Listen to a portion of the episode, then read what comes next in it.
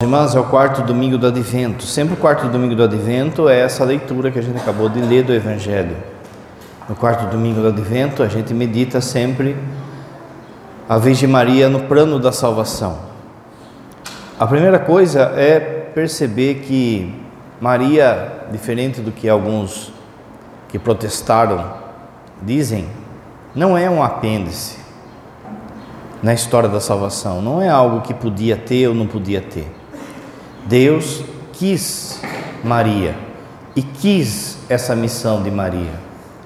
Quando Jesus morre, pouco antes, a última palavra de Jesus é: tudo está consumado. O que significa esse tudo está consumado?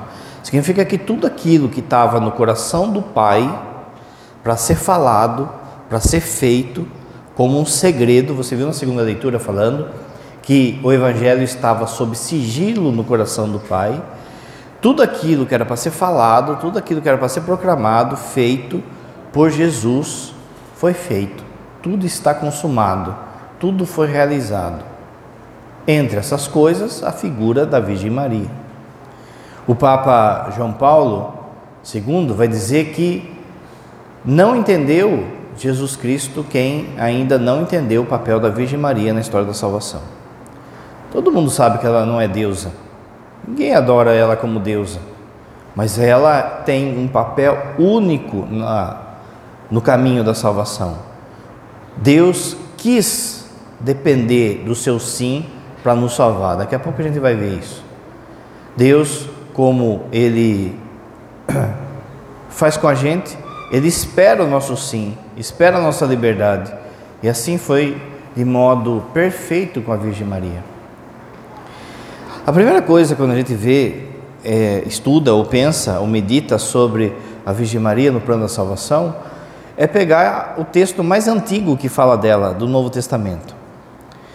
Como você sabe, a Bíblia não foi escrita na ordem que está. Quem compilou a Bíblia foi a igreja. Aliás, se não tivesse a igreja, não tinha Bíblia. A igreja vem antes da Bíblia. É a igreja que forma a Bíblia e dá para o povo falando assim: ó, isso aqui é a palavra de Deus pode ler sem medo. Mas o texto mais antigo, então, do Novo Testamento, não é aqueles que falam que estão em Mateus ou em Lucas, mas na carta aos Gálatas. Como o padre falou, o Novo Testamento não foi escrito na ordem Mateus, Marcos, não, foi escrito tudo bagunçado e daí a igreja compilou. Na carta aos Gálatas, São Paulo diz assim: ele faz uma menção à Virgem Maria, sem falar o nome dela, mas é de fato um texto muito importante. No capítulo 4 de Gálatas, versículo 4, ele diz assim: ó, Na plenitude dos tempos, Deus enviou seu filho, nascido sob a lei e nascido de uma mulher. Essa é a primeira menção que se faz da Virgem Maria na Bíblia, no Novo Testamento. Aqui é preciso que você entenda o que, que significa a plenitude dos tempos. É uma palavra que não tem tradução para nós. O texto foi escrito em grego e aí não consegue traduzir o que, que significa. Seria mais ou menos assim: um tempo oportuno, o tempo apropriado, o tempo que as coisas se encaixaram para que Jesus viesse na plenitude dos tempos, ou seja, quando as coisas se encaixaram, duas coisas tiveram que se encaixar. Primeiro, a lei, nascidos sob a lei, significa não só a lei de Moisés, mas todo o Antigo Testamento, ou seja, para Jesus vir, era necessário que o Antigo Testamento tivesse terminado. As profecias do Antigo Testamento acabado, as profecias do Antigo Testamento falavam dele. Então, enquanto as profecias não terminassem de falar dele que viria, não estava pronto ainda. Então, a primeira coisa é isso.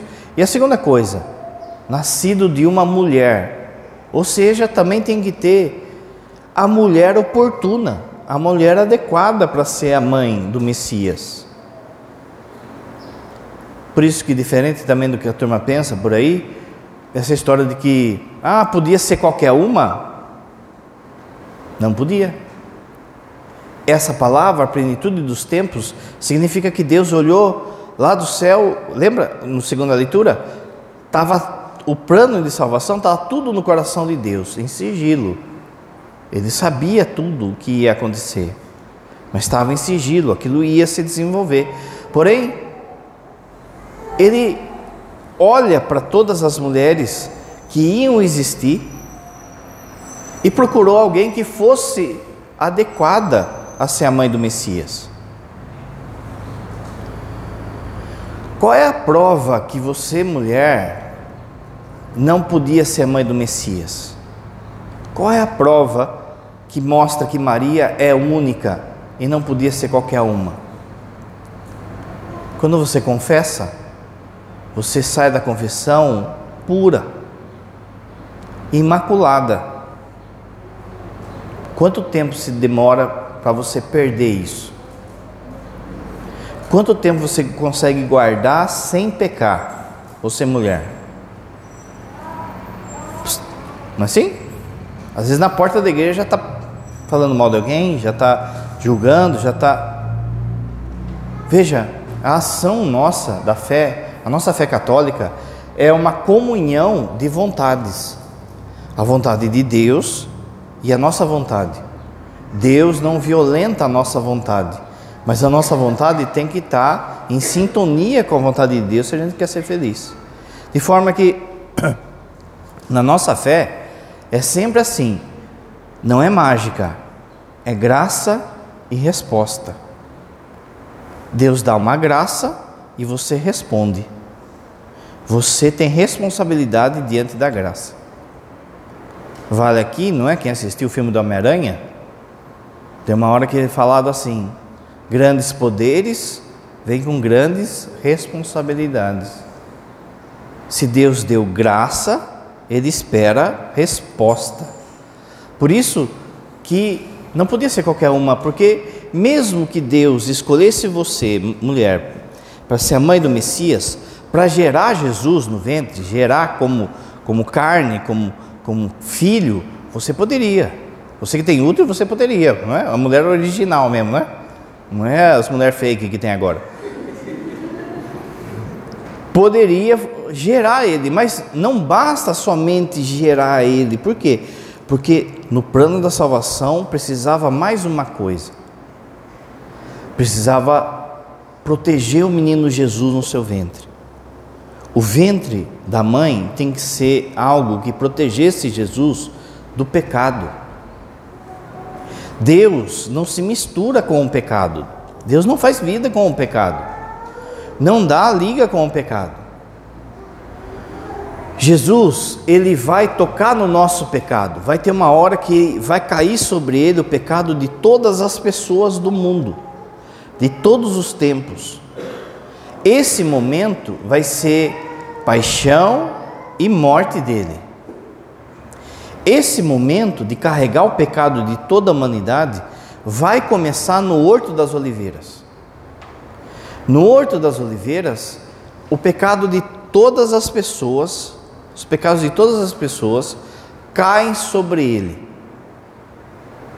Ele então confronta o pecado fica cara a cara com essa imundície. Veja só, você, às vezes você escuta uma notícia de uma maldade, isso já faz mal para o seu coração. Você já fica assim, nossa, como é que a pessoa vai fazer um negócio desse? Já, já dá um tipo de nojo em você. Você viu aí a menina que se matou por causa de fake news de um site de fofoca? Olha o absurdo. Isso aqui dá um revertério no nosso coração. Por causa de ganhar likes, uma menina foi ceifada. A menina já tinha depressão e aí choveu de linchamento virtual e a menina não aguentou. Quando você vê uma notícia, por exemplo, de alguém que violentou uma criança, aquilo já dá um revertério no seu estômago. Agora pensa assim, Jesus, que é Deus, Jesus que é Deus, vendo o pecado de toda a história, a imundície de toda a história. Aquele pecado, o pecado, então, esse pecado, confronta Jesus. Jesus, ali no Horto das Oliveiras, ele é um homem formado, ele tem 33 anos. Ele é um homem formado, ele sabe da sua missão já. Ele tem consciência da sua missão. Ele tem consciência que o Pai quer que ele morra pelos nossos pecados. Mas ali, ele quase morre. Jesus quase morreu no Horto das Oliveiras. Você lembra do texto? Ele suou sangue. Existe um livro chamado A Paixão de Nosso Senhor Jesus Cristo segundo um cirurgião. E ele vai contando, né? Como um médico, o que, que Jesus passou. E ali ele vai dizer que no Horto das Oliveiras, Jesus, ele passou por uma profunda depressão. Uma depressão tamanha que fez ele suar sangue. E que se de fato ele não fosse Deus, ele tinha morrido ali. Veja então, pensa só. Se Jesus, como um feto na barriga da mãe, como um nenezinho na barriga da mãe, fosse filho de uma mãe doida, tem mãe doida por aí? Se Jesus fosse filho de uma mãe doida, Mamãe no pecado, na fofoca, na mentira, prostituição, bebida, droga. Jesus tinha morrido no ventre dela. A estrutura física humana de Jesus ali, como feto, não ia aguentar. Percebe? Então tinha que ser um lugar preservado do pecado. Padre, mas se Deus escolheu e Deus fez ela sem pecado, já desde o pecado original, então foi fácil para ela. Não, é o contrário. Graça vem com responsabilidade, você tem que dar uma resposta. Quanto mais graça você recebe, mais respostas você tem que dar. Você sabe, por exemplo, o juízo de nós padres vai ser muito mais difícil que os seus. Porque para nós foi dado muito. A quem mais foi dado, mais será cobrado, assim na ordem da graça. Mas veja, Eva, ela foi criada sem pecado. Eva foi criada sem o pecado original. Quanto tempo durou? Quanto tempo ela conseguiu ficar sem pecar? Uma manhã. A primeira tentação, primeiro soprinho do diabo, já foi. Agora veja, a Virgem Maria recebe a graça de ser imaculada e nunca se deitou com o inimigo, nunca cometeu um único pecado, nunca fez uma fofoquinha, uma mentirinha que fosse, nunca fez uma murmuração. Pensa só, a vida inteira ela teve que preservar isso, guardar isso. Então veja, graça e mérito. Essa é a fé católica. Para você também é assim. Deus te dá a graça e aí você responde com mérito aquilo que você faz de bom. Mas a Virgem Maria, então, era necessário que fosse alguém que fosse capaz de guardar. Então Deus olhou para a humanidade inteira, para todas as mulheres e procurou alguém que fosse capaz de guardar isso. E como que você sabe que você não era capaz de guardar? Porque você acaba de confessar dois minutos depois já está pecando já. Não é? Eva ainda durou uma manhã. Não é assim? Então veja, a resposta da Virgem Maria. De forma que era necessário então que esse útero, que esse ventre fosse um sacrário, um lugar que protegesse o menino Jesus, ainda em formação, do pecado. Quando o anjo é enviado à Virgem Maria, veja, os anjos, você viu aqui na segunda leitura de novo, estava sob sigilo no coração do Pai. Os anjos, eles não sabem o futuro. O único que sabe o futuro é Deus. Os anjos, eles têm uma inteligência maior do que a nossa. Então eles conseguem tirar conclusões mas conclusões de algo breve, de algo ali próximo. E isso o demônio também, porque ele é um anjo. E às vezes ele engana as pessoas achando que ele está adivinhando o futuro, que essas coisas de adivinhação é o futuro, mas no fundo não é. São conclusões que ele tira. Olha só, se eu falar para vocês, essa lâmpada aqui vai ficar um mês ligada. O que, que vai acontecer com ela? Você vai falar, ela vai queimar. Você sabe o futuro? Não. Você tira a conclusão. Pela sua inteligência você tira a conclusão. O anjo tem uma inteligência mais aguçada que a nossa. Então, ele consegue perceber que isso aqui, mas isso aqui vai dar isso. Mas não é futuro ainda, porque só é uma coisa breve. A inteligência do anjo é muito maior do que a nossa, nossa, só que olha que coisa, como ele não sabe o futuro, ele é capaz de aprender com a gente. Os anjos são capazes de aprender com a gente, eles aprendem com nós. De forma que eles não sabiam como que ia se dar esse projeto de salvação. Eles tinham é, o cheirinho das coisas. Então, por exemplo, sabia que Jesus ia vir, o Messias, o Filho de Deus ia vir. Sabia que ia ter uma mãe. Mas quem era essa mãe? Não sabia. Como se faria isso? Não sabiam. De repente, então, vem essa visita desse anjo, Gabriel. Gabriel significa poder de Deus. É interessante que no final, ele mesmo vai citar isso: para Deus nada é impossível, ou seja, o poder de Deus pode fazer tudo. Gabriel é não é um simples anjo, que já seria muito. Gabriel é um serafim. Serafim é os anjos dos anjos mais top que tem. Os anjos da guarda são o soldado raso. Um, um anjo da guarda, um soldado raso, ele tem a inteligência maior do que todos os homens juntos. Um anjo da guarda. Nunca se repetiu um único anjo da guarda, cada um tem o seu. Nunca se repetiu um anjo da guarda. Então, é uma multidão de anjos milhões de milhões.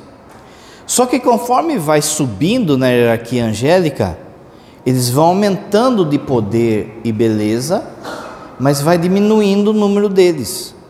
Então, por exemplo, tem mais anjos do que arcanjos. Só que os arcanjos são mais poderosos que os anjos. Tem mais é, principados do que arcanjos. Os principados são mais poderosos do que arcanjos e anjos, e assim por diante. No top da pirâmide estão os serafins. O livro de Daniel vai dizer que são sete só serafins. Desses sete, a gente sabe, entre aspas, o nome, outro dia o padre explica, de três: Miguel, Gabriel e Rafael.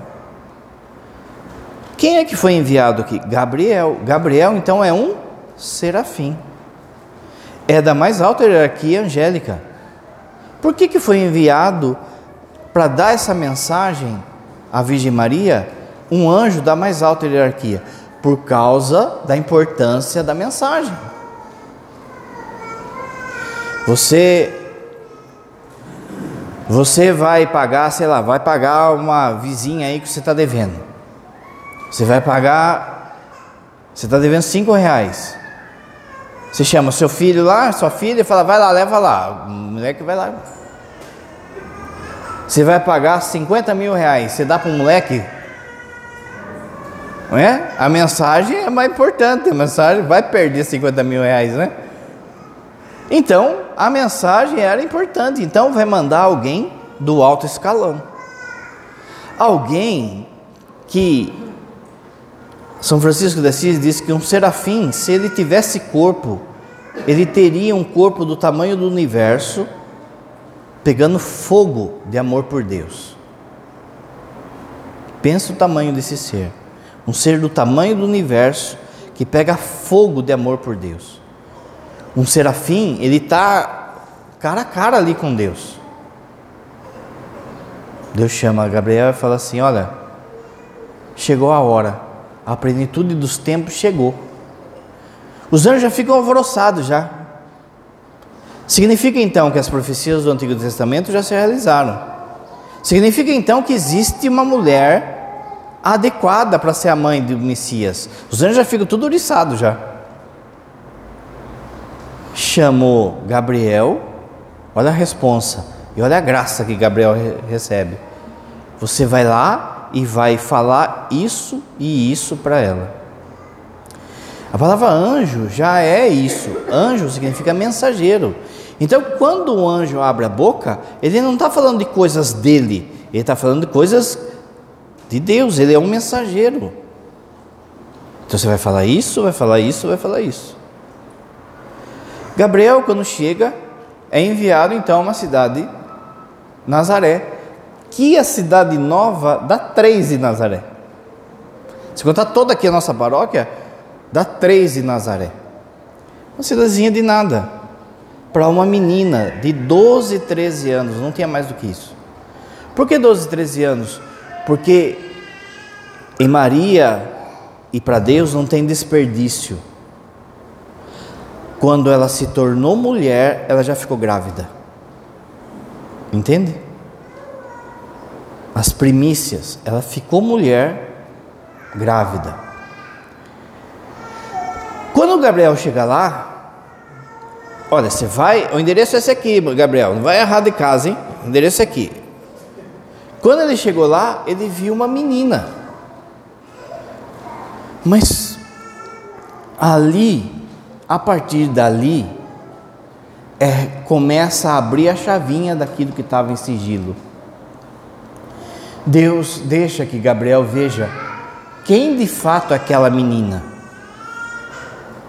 Quando ele olha para ela, ele se assusta. Um serafim que está na frente de Deus, que tem o corpo pegando de amor, pegando fogo de amor por Deus. Ele olha para aquela menina e vê que ela tem mais Deus do que ele ela queima mais de amor por Deus do que ele. Como que a gente sabe disso? Pela saudação. Na Bíblia, sempre que um anjo aparece, a pessoa cai com o rosto por terra. Um anjo é como se fosse um espelho. Cada anjo reflete uma beleza de Deus. Se o seu anjo da guarda, por exemplo, aparecesse aqui agora e você pudesse ver, se você pudesse ver, vem falar padre que está vendo um anjo que eu vou mandar você tomar remédio, hein? Se você pudesse ver o seu anjo da guarda, você ia cair com o rosto por terra e ia confundir ele com Deus. Ele sempre aparece e fala: Levante-se, que eu também sou criatura. Se você pegar no Antigo Testamento, você vai ver que sempre que um anjo aparece, ele é confundido com o próprio Deus, porque ele é um espelho. Então, olhando para ele, você vislumbra ali Deus. Então fica uma confusão às vezes no texto, mas foi o anjo ou foi Deus que apareceu? Não, é um anjo. Mas só que o anjo, como ele é um espelho, ele é um mensageiro, a pessoa olha ali e vê Deus. Você vai lembrar, por exemplo, Moisés, Abraão na no calor lá embaixo da árvore, de repente vem três anjos, e aí ele não sabe se é Deus, se é anjo. Você vai lembrar de Gedeão, vai lembrar de tantos personagens do Antigo Testamento que quando falam com o anjo, parece que é com Deus. De forma que, se o seu anjo da guarda aparecesse aqui agora, você cairia o rosto por terra, mas é o seu anjo, ainda é soldado raso, não é um serafim. Ele vai até essa menina e vê que ela tem mais Deus do que ele. Na Bíblia, toda vez que um anjo aparece, a pessoa cai com o rosto por terra. Menos aqui. Aqui é ele que faz a saudação. É ele que se assusta com ela. Olha só, Alegra-te, cheia de graça, o Senhor está contigo. Ele olha para ele e olha para ela e percebe: o Senhor está com você. Ele adora Deus nela. Ela é mais espelho de Deus do que ele. Aí vem os bocó de mola falar que é qualquer uma, né? Fala para Gabriel que Maria é qualquer uma para você ver, não é? Ele que é o poder de Deus. Você toma um tapa na boca assim, ó, de costa de mão, assim. Tem outra palavra aqui que no português a gente não percebe, que é cheia de graça. Mas a palavra no original é muito, muito mais forte. A palavra é kekaritomene. Não tem tradução. Cheia de graça, veja. Uma coisa é você falar que um copo está cheio de Coca-Cola. Outra coisa é você falar que toda a Coca-Cola do mundo está naquele copo. Percebe a diferença?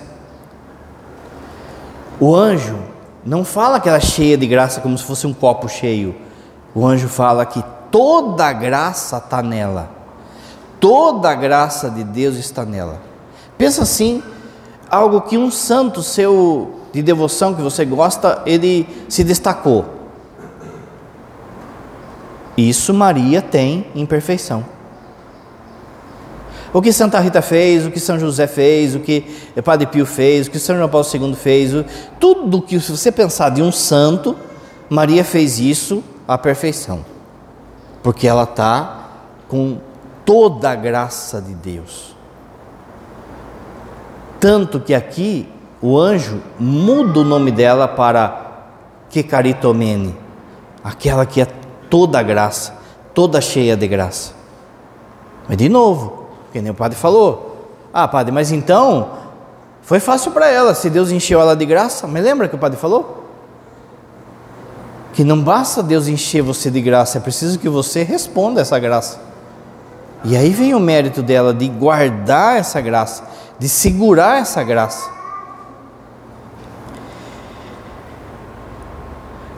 Olha o texto, olha a humildade da mulher tanto que Maria ficou perturbada e pensando: o que será que significa isso? Porque o santo não sabe que ele é santo. O santo não sabe se é humilde. Não é? Às vezes na confissão, você pergunta assim: é, você quer no orgulho? Não, padre, eu sou humilde. E pronto, já não é, não é?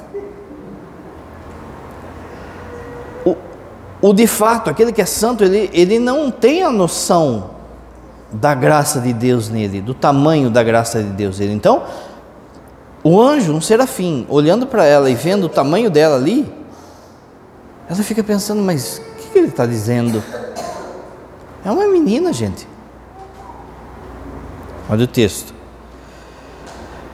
Não temas, porque encontraste a graça diante de Deus. Agora vem, ó. Agora vem. Até agora, até agora foi ele se assustando com ela. Agora vem a mensagem. Agora é a mensagem. Eis que conceberás e darás um filho, a quem porás o nome de Jesus. Você sabe que Jesus significa Deus salva. Na Bíblia, não se põe o um nome por boniteza, não é? Não se põe o um nome por artista de novela. Ah, a gente sabe qual é a novela que está passando conforme as crianças que a gente batiza, né? Se vai repetindo muito, sabe? Enzo, eu não sei o que, ah, pode saber que tem um ator lá que está com esse nome na novela. E a gente não sabe o significado dos nomes. Pouca gente sabe o significado do próprio nome. De forma que na Bíblia não é assim. Os nomes têm significado, os nomes têm uma missão. E é por isso que às vezes Deus muda o nome da pessoa. Simão, por exemplo, significava aquele que enverga, aquele que quebra. Agora ele é pedra. É outra missão que Deus está dando para ele, percebe? Jesus, então, Deus salva. Yeshua, ou Yeshu, como se fosse um diminutivo. Maria pergunta: Mas como vai acontecer isso se eu não conheço homem algum? Aqui tem outra pegadinha que se você lê batido você não percebe. Não é só que eu não conheço homem algum. Esse, essa palavra no original ela indica um, um, uma constância. É tipo assim: se eu não conheci, não conheço e não vou conhecer homem algum. Como é que vai acontecer isso? Vamos pensar então. Veja, Maria estava noiva. Maria ia casar com São José. Se fosse algo comum, pensa assim: você conhece uma noiva que vai casar ano que vem. Alguém chegasse e falasse para essa noiva: Olha, você vai ficar grávida. A noiva ia falar: Né, se tudo correr bem, é isso mesmo, vou casar e vou engravidar. Ela estava noiva. Por que ela faz essa pergunta? Não tem sentido essa pergunta se ela não tivesse feito já um voto de virgindade. Porque se ela está prometida em casamento, ela vai ficar grávida. Mas ela fala assim: não, mas como é que vai acontecer isso se eu não conheci, não conheço e não vou conhecer homem algum? Ou seja, traduzindo, eu fiz um voto de virgindade. Como é que vai acontecer isso? Deus vai mandar eu quebrar essa promessa? Como que vai acontecer isso? É uma menina, mas não é boba, tá vendo? No livro de Números, capítulo 30, depois você veja em casa, tem lá os votos de virgindade de uma moça. Lá é dito assim: que se uma moça chega para o seu pai e fala assim, ó, meu pai, eu quero fazer um voto de virgindade, eu não quero casar. O pai pode falar, não, você vai casar. Se o pai fala assim, a filha tem que obedecer. Mas se o pai pegasse e aceitasse, aquele voto é válido. Mais para frente um pouco, ainda no capítulo 30, é dito assim: se uma moça chega para o seu noivo e fala a mesma coisa, olha, eu estou prometido em casamento a você, mas eu quero manter o voto de virgindade. Eu fiz um voto de virgindade. O noivo, ele tinha poder sobre a noiva. Ele podia falar assim: Não, eu não aceito. Aí a noiva tem que obedecer. Mas o noivo podia falar assim: Eu aceito. Se o noivo aceita essa condição, eles se casam e ela e ele não podia tocar nela. Quando Maria fala isso, o José já sabia desse voto. José assume a Virgem Maria já nisso. Presta atenção agora, gente. O amor de Maria e José é de fato um amor esponsal de esposo e esposa. Mas é um nível tão alto que não está fundamentado na carne. Pensa assim.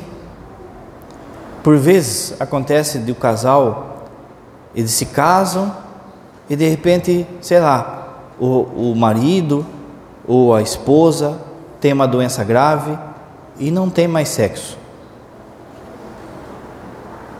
Ele assume ela ou ela assume ele e vive aquela vida como esposo. Ou seja, o vínculo já não é só sexual, o vínculo já é matrimonial, de tal forma que esse vínculo ele se aperfeiçoa ainda mais na graça, na ordem da graça. Nós estamos falando aqui, gente, de José e Maria. A gente não está falando dos casais da vila. A gente não está falando nem de Santa Zélia, sabe? A gente está falando de José e Maria. Ninguém chegou tão alto deles. Então o nível de amor deles era outro.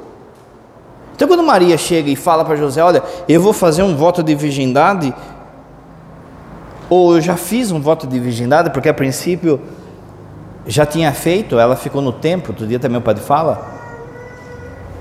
E Simeão é que designa José como esposo de Maria. Ele assume isso. Por que, que a gente sabe disso? Por, por aquilo que acontece com São José. Diferente do que as pessoas pensam também, José não quis ir embora porque achou que ela tinha traído ele. Quando o anjo aparece para José, ele não fala assim: José, fica Gélis aí, ó. Ela não te traiu, não tem outro cara na história. Não é isso que o anjo fala para José. O anjo fala assim: Não tenhas medo de receber ela como tua esposa está falando de outro nível de casamento. Ele sabia que ela tinha feito um voto. Pensa só você viver com a Virgem Maria, você vai perceber a santidade dela, você vai perceber. Ele sabia que ela tinha feito voto e ela, ele sabia também que ela era incapaz de pecar. Quando ele vê que ela está grávida, ele já, já, já saca já. Meu, está acontecendo algo dela com Deus. Então eu estou sobrando nessa história. Eu não posso atrapalhar isso. Olha a humildade dele. Então eu vou embora. Eu não posso atrapalhar o plano de Deus. De novo, eu estou falando de São José. Depois de Maria, São José é o mais santo que tem. De forma que ele sabia das Escrituras. E ele desconfiou, se ela está grávida, ela fez o voto de virgindade, eu conheço essa mulher, tem coisa de Deus aí. Então, se eu casar com ela, eu vou estar atrapalhando Deus, então vou embora. O que, que o anjo fala? Não tenhas medo de recebê-la como tua esposa. Não é não tenhas medo porque ela não te traiu. Não tenhas medo de recebê-la como tua esposa. Essa a sua missão. Recebe ela como esposa. Você vai ser o pai do menino, vai cuidar do menino. Olha só. A pergunta de Maria, então, é uma pergunta muito mais profunda do que está aqui, do que a gente pega na hora. Já havia um voto de virgindade, como ele sabe pelo dogma da fé, ela foi virgem antes, durante e depois do parto. O anjo responde: O Espírito do Senhor virá sobre ti. No Antigo Testamento tem um nome chique para falar Espírito Santo: Shekinah. Já ouviram? Shekinah. A Shekinah pode ser o Espírito de Deus, a força de Deus, é, nuvem, pode ser vento. O, o Espírito Santo no Antigo Testamento, ele procura um lugar para ele ficar aqui conosco. Ele procura um lugar que seja adequado para ele permanecer aqui conosco. Então, no Antigo Testamento, ele não encontra. O Espírito Santo no Antigo Testamento, essa Shekinah, ela vai mudando de lugar, de um lugar para outro, para encontrar um lugar que ele possa ficar aqui, que o Espírito Santo possa ficar aqui. Então, se você pega, por exemplo, no Gênesis, diz assim que o Espírito, a Shekinah, pairava sobre as águas. Mas não dá para ficar na água. O Espírito foi enviado sobre Abraão. Abraão era santo, mas o Espírito Santo é mais santo. Então Abraão também não consegue segurar. O Espírito foi enviado a Moisés. Moisés era santo, mas ele não conseguia segurar também. Você lembra que essa Shekinah, ela aparece quando abre o Mar Vermelho? Lembra? Vem um vento, o Espírito de Deus abre o Mar Vermelho. Essa Shekinah aparece nas tábuas da lei, quando Moisés sobe o Sinai e aí recebe os dez mandamentos. Essa Shekinah aparece na tenda da reunião, que era uma tenda que o povo andava no deserto e era a tenda onde Moisés falava com Deus. Quando Deus queria falar com Moisés, vinha a Shekinah sobre aquela tenda. Repara, a Shekinah sempre sobre algo.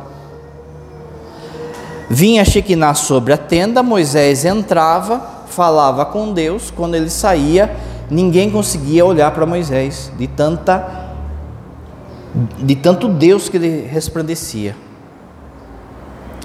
A Shekinah, esse espírito, vai migrando, ele vai pulando, ele vai procurando um lugar para ficar para sempre, mas não acha. O Espírito do Senhor foi enviado ao profeta tal. Então, essa Shekinah começa a ser enviado aos profetas. Mas os profetas, eles são santos, mas não é santo igual a Deus. A Shekinah, ela é enviada na Arca da Aliança. Olha a primeira leitura hoje. Davi estava em paz, conquistou os territórios, estava de vida mansa, construiu um palácio, mas a Arca da Aliança, onde estava a Shekinah, a presença de Deus estava numa barraca. E Davi fala: não, está errado. Ela tem que construir um lugar adequado para isso. E Natan fala assim: Davi, olha só, não é você que vai construir. E de fato não foi quem construiu o lugar adequado, que é o templo, foi Salomão. Mas a profecia de, de, de, Natan é maior ainda. Natan fala assim: não é você que vai construir, e ninguém descendente seu vai construir. Apesar, de novo, de Salomão ter feito o templo. Natan diz assim: Deus mesmo vai construir um lugar adequado. Deus mesmo vai construir a santa habitação. Tá bom?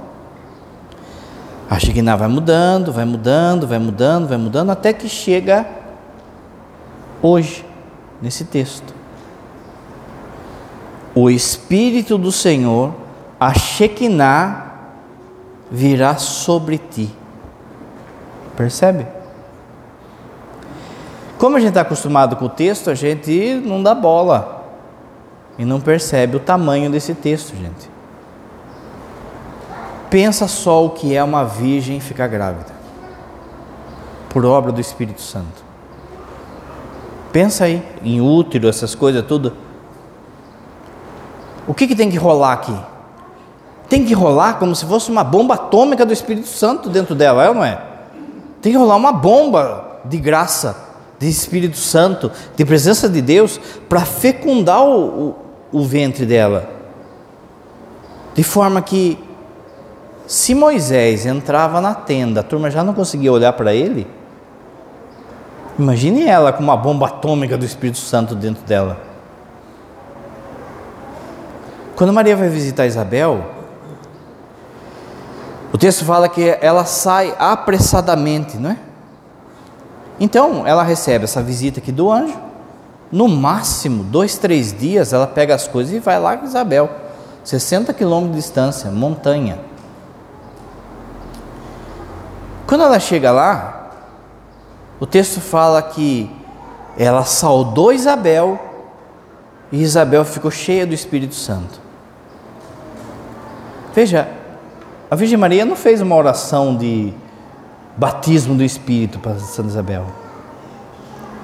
A Virgem Maria não fez uma oração de crisma.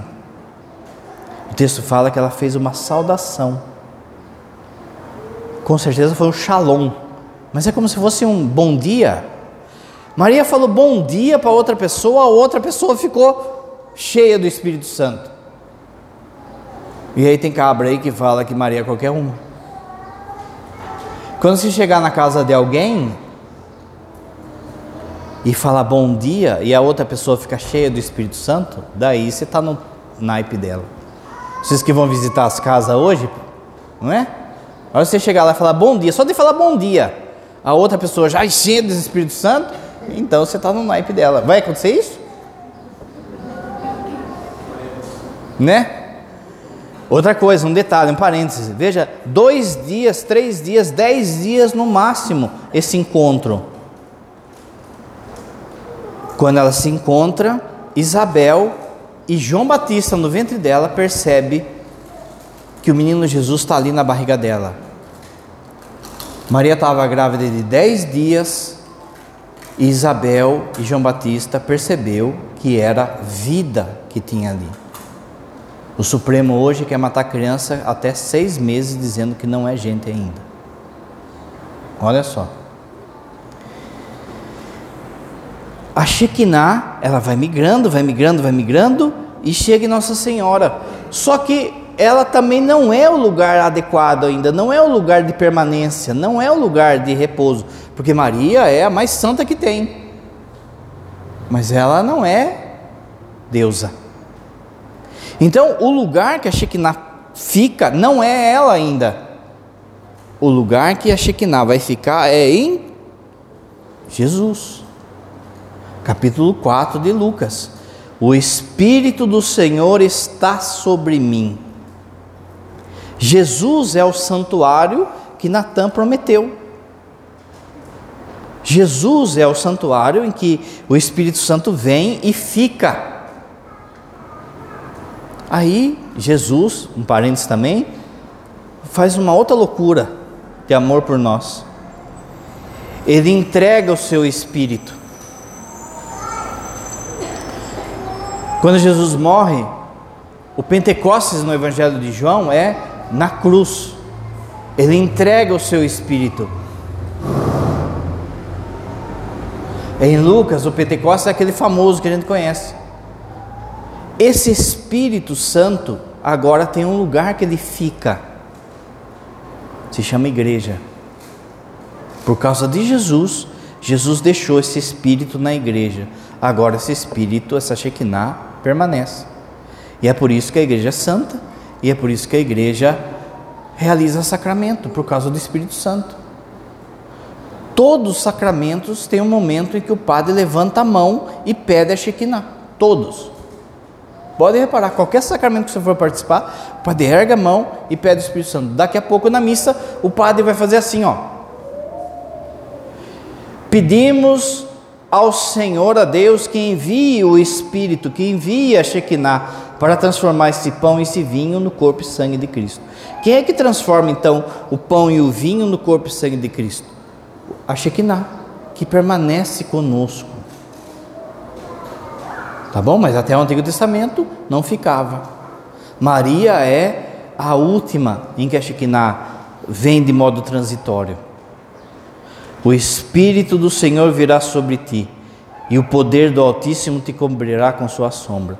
De novo, chega em casa e fica pensando o que é uma virgem conceber do Espírito Santo. Penso no tamanho desse milagre.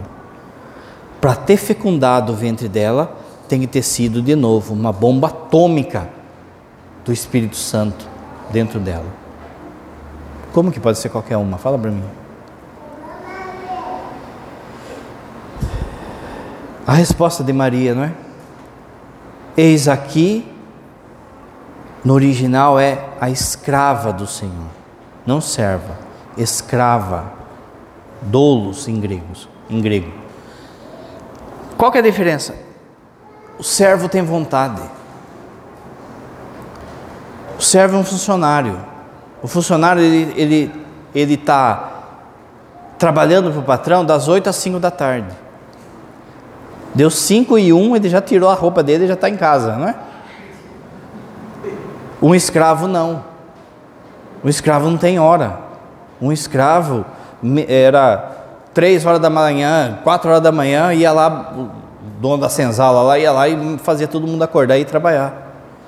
O escravo não tem vontade. O original é escravo. Foi traduzido para serva por causa do peso histórico da palavra escravo. Mas a original é, ela diz que ela é escrava do Senhor. Significa que a vontade dela é fazer a vontade de Deus. Ela não tem vontade. Pode parecer fácil a gente responder isso, mas não é. É só você ver o quanto que você murmura, que você reclama, que você questiona. É porque a sua vontade ainda não está sendo adequada com a vontade de Deus. Meus irmãos, não tenha medo de ser Mariana, de ser Mariano. São Bernardo, como o padre falou, os anjos não sabiam, não sabiam como é que ia ser. São Bernardo disse que quando Gabriel foi enviado até Nossa Senhora, houve um silêncio no céu, esperando o que, que ela responder.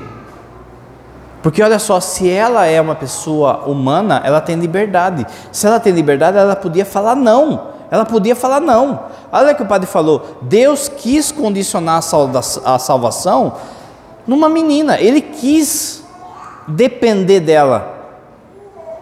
Ela podia falar não. São Bernardo diz que quando ela disse sim, houve uma festa no céu, um júbilo no céu. Porque aquilo que era sigilo no coração de Deus, agora vai se cumprir. Não tenha medo de ser Mariana, gente. Ser Mariana, os santos foram, os anjos são, Deus foi. Se Deus honrou a Virgem Maria, quem somos nós? Quem que é a gente na fila do pão? Maria não está roubando o lugar de Jesus, fica tranquila. Padre, mas se eu ficar rezando para Nossa Senhora, não vou estar tá caindo em idolatria? A dica é a seguinte: olha só. Quando você amar Nossa Senhora mais do que Jesus amou, aí você vai estar sendo idólatra. Mas sabe quando você vai conseguir amar parecido com o que Jesus amou? Ele amou mais ela do que. Pensa só, qual é a pessoa que Deus mais amou no mundo, que Jesus mais amou no mundo? Não é? De forma que o pai tem falado, a gente vive tempos difíceis na igreja e a coisa vai piorar. Não é? O pai tem falado sempre isso, vai piorar, gente. As nuvens estão chegando aí, vocês estão vendo aí um monte de coisa errada acontecendo. Dentro da igreja, inclusive. E se você quer ir para o céu, você tem que fazer três coisas. Três coisas tem que fazer, gente. Quer ir para o céu? Três coisas: confissão com frequência, comunhão com frequência e rezar o terço todos os dias. Faz essas três coisas que você vai, garanto para você. Pode me cobrar. Eu aposto a minha salvação com a sua. Faz essas três coisas que você vai para o céu. Só que deixa eu dizer para você que daqui a pouco você não vai achar missa, não vai achar padre. Daqui a pouco vão fechar a igreja, daqui a pouco vão matar padre, e você não vai achar onde confessar e aonde comungar. Mas o terço, ninguém vai poder tirar de você. Ninguém. Nem que baixem uma lei, a partir de hoje todos os terços estão proibidos de ser produzidos. A partir de hoje, vamos arrebentar qualquer terço que tiver. Ninguém pode tirar o terço seu. Você pode contar nos dedinhos, você pode contar mentalmente, de forma que nos tempos finais o que vai segurar vai ser o terço. A hora é agora de ser cada vez mais mariano para ser de Jesus. Creio em Deus Pai Todo-Poderoso,